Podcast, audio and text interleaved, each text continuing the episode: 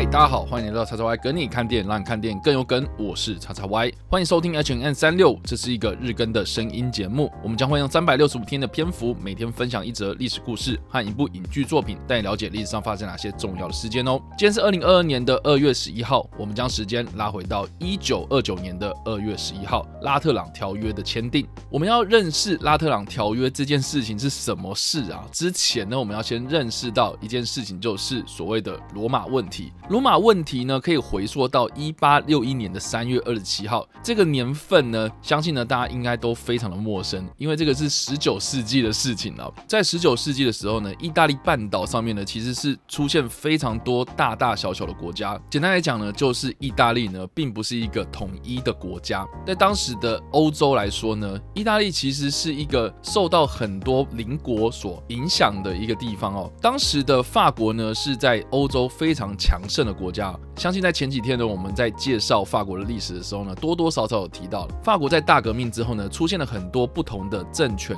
更迭哦。当时的法国呢，正经历的是第二共和正在和第二帝国交替的这个时间点哦。那第二帝国呢，我们都知道说呢，其实是由当时的拿破仑的后代，也是拿破仑三世发动政变所建立起来的一个专制的政权哦。当时呢，他透过一些外交啦、政治的手段呢，希望呢能够扶植意大意大利。当地的某一个王国来达到了他们权力扩张的目的哦。所以当时的拿破仑三世所建立的法兰西第二帝国呢，他们在外交上呢一直和意大利处于一种非常暧昧的状态。首先呢，他们是在一八五九年的时候呢，跟意大利的萨丁尼亚王国结盟。接下来呢，就是由这个萨丁尼亚王国所建立的意大利王国开始，在一八六零年代之后进行所谓统一意大利的行动。那这个时候又遇到一个非常矛盾的事情呢，就是当时掌控罗马，也就是意大利半岛核心的这个城市哦，是掌握天。主教会的教宗国所控制哦，这个罗马城呢，成为了意大利王国统一的最后一块拼图。就在一八六一年三月二十七号，这个快速崛起、最终统一意大利的意大利王国宣告呢，以罗马作为他们的首都。这件事情呢，就跟我们刚刚所提到的，当时控制罗马的教宗国主权呢，就受到了挑战。所以呢，罗马到底是属于教宗国还是意大利王国呢？这件事情呢，就要看法国的脸色啦。一方面呢，法国他希望他所支持的萨丁尼亚王国所建立的意大利王国，最后在统一意大利之后呢，能够听我的话。另外一方面呢，他又非常的矛盾，不希望啊，意大利统一之后呢，成为了一个法国邻近的一个强国，所以呢，就马上终止了对意大利王国的支持，转而呢支持所谓的教宗国。教宗国就这样子在法国的保护之下呢，一直撑撑撑撑到了一八七零年。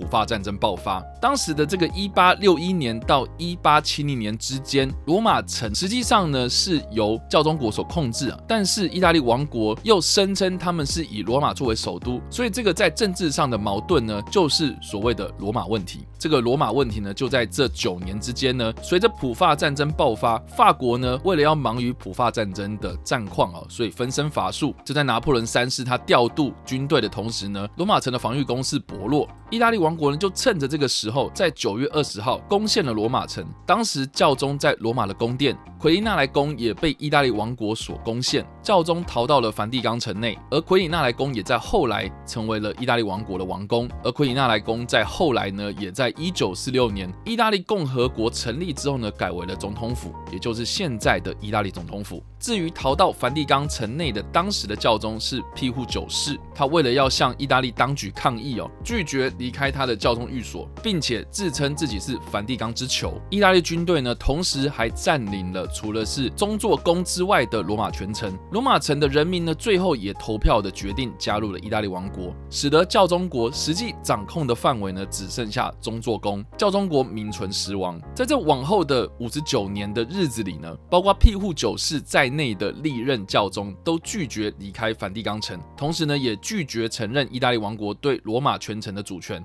甚至还将当时的意大利王国的国王艾玛努埃莱二世逐出教会，也就是所谓的绝罚。教宗从此拒绝现身在面向当时被意大利军队所占领的圣彼得广场的阳台，所有的宗教仪式都改在宗座宫殿内的西斯丁小堂内举行。就在罗马问题产生后的六十八年，教宗成为所谓的梵蒂冈之囚之后的五十九年，意大利政府和梵蒂冈代表在一九二九年的二月十一号，在拉特朗宫，也就是现在的梵蒂冈历史博物馆内签订了拉特朗条约。解决了这个超过半世纪的罗马问题。在这个条约内，主要包含三项文件。第一个当然就是承认教宗，也就是圣座，在梵蒂冈城内的完整主权，等于是现在我们所熟知的梵蒂冈成为了主权独立的国家。另外，第二项就是规定了梵蒂冈领土的界限，以及规范天主教会和天主教信仰在意大利国家内的地位。最后还规定了有关于赔偿梵蒂冈或是教宗领土或是财产损失等等的问题。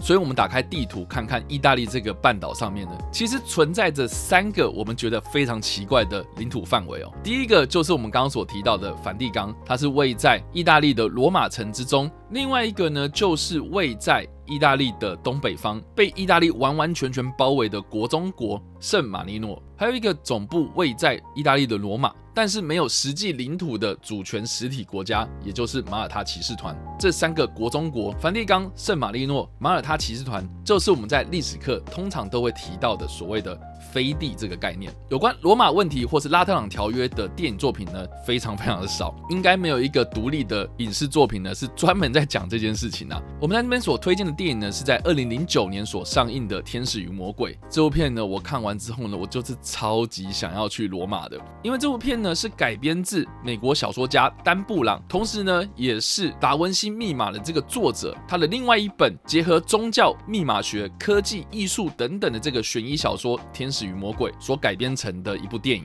这部电影呢是由知名的导演朗霍华所执导，汤姆汉克、伊万麦奎格、史特伦史克斯加等知名演员主演。当中的故事呢，就是在描述一个虚构的教宗，他的过世之后呢，梵蒂冈的权力真空之际。发生了多起新任教宗候选人被绑架的事件，而这个绑匪呢，留下了非常多令人匪夷所思的线索，所以梵蒂冈当局就委托了在哈佛大学任教的符号学教授罗伯兰登来协助破解绑匪所留下来这些密码。一方面要拯救这些被绑架的教宗候选人，另外呢，也要拯救梵蒂冈所面临到的这个权力危机。这部片在罗马和梵蒂冈城内进行许多的实景拍摄，所以随着剧情的进行，我们可以。跟着主角一起在梵蒂冈以及罗马城之间呢不断的转换，同时饱览当地非常著名的景点。我记得印象非常深刻的就是这部片里面呢出现了很多意大利的警察，可是意大利的警察呢到了梵蒂冈城之后呢，主角又要转换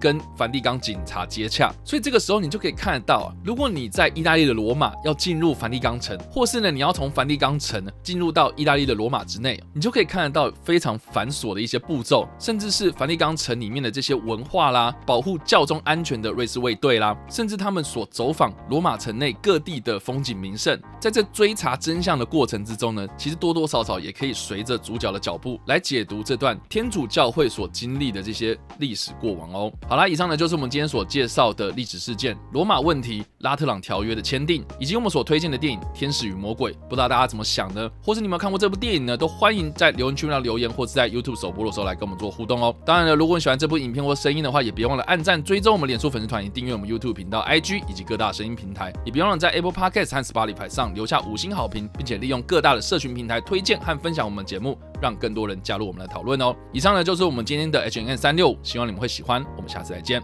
拜。